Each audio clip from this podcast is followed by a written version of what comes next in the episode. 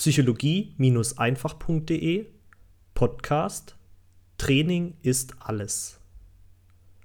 Meine Güte, es hat verdammt lange gedauert, bis ich das jetzt endlich realisiert habe, aber Training ist alles. Es ist gut zwei Monate her, dass ich mich im Fitnessstudio angemeldet habe und ich habe jetzt schon wieder verdammt viel dazu gelernt. Ich habe realisiert, dass Muskeln Zeit brauchen. Zeit, um sich an die neuen Belastungen zu gewöhnen und Zeit, um zu wachsen. Ich habe außerdem realisiert, dass meine Konstanz der entscheidende Faktor beim Muskelaufbau ist. Gehe ich nur drei Wochen trainieren, tut sich nicht viel bei mir.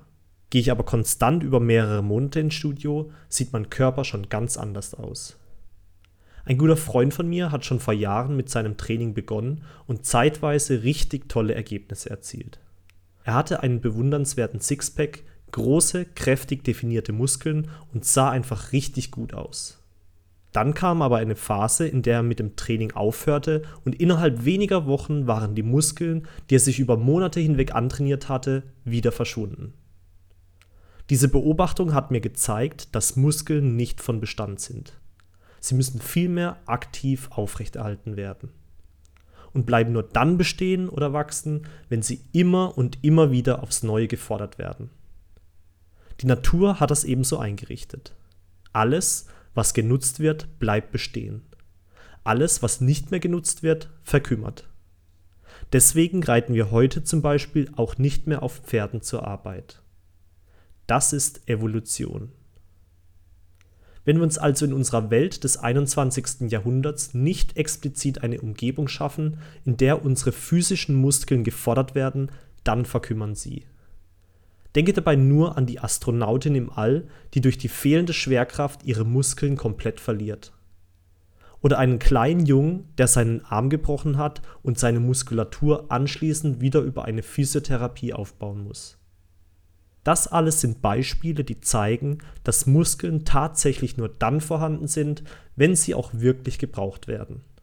Und das, was für unsere physischen Muskeln gilt, gilt auch für unsere mentalen.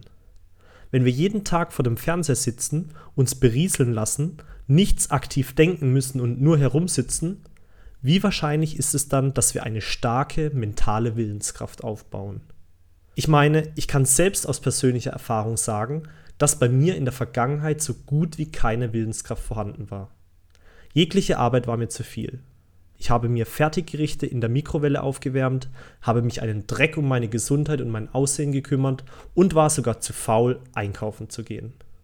Heute weiß ich, dass meine mentalen Muskeln damals so gut wie verkümmert waren. Ich hatte sie nicht regelmäßig gefordert. Ohne Willenskraft konnte ich deshalb auch keine persönlichen Probleme lösen, bin vorschnell von meinen Zielen abgedriftet und habe deshalb auch keine Erfolge feiern können keine schöne Phase meines Lebens, weil ich mich so machtlos gefühlt habe. Aber das muss nicht so sein. Ich habe gelernt, dass es Gold wert ist, physische und mentale Muskeln aufzubauen und aktiv zu erhalten. Zum einen, weil die Ladies draufstehen und zum anderen, weil das Leben dadurch so viel einfacher wird. Neulich beim Basketballspielen habe ich zum Beispiel einen deutlichen Unterschied bemerkt. Durch das Trainieren im Fitnessstudio war ich beim Spielen kraftvoller, konzentrierter und habe insgesamt weniger Widerstand gespürt. Die Ergebnisse am Scoreboard konnten sich definitiv sehen lassen. Trainieren ist dadurch für mich zu einem absoluten Muss geworden. Und witzigerweise freue ich mich jedes Mal wieder aufs Neue, wenn ich das Studio betrete. Und wenn du erstmal deine eigenen ersten Ergebnisse erzielt hast, wird bei dir die Freude genauso hoch sein. Wenn du also die Kraft zurückerlangen willst, die dich Berge versetzen lässt und dir den Willen bringt, um deine Träume wahr werden zu lassen, dann fange noch heute damit an, deine Muskeln aufzubauen.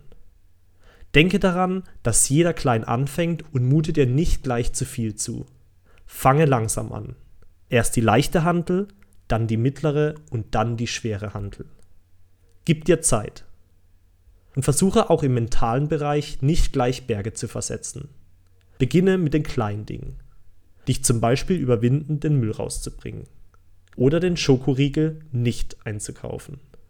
Wenn du klein anfängst, aber konstant deine Muskeln beanspruchst, dann wirst du dich langsam aber sicher zu dem Menschen entwickeln, der auch über mehrere Monate oder sogar Jahre hinweg an einem Ziel dranbleiben kann.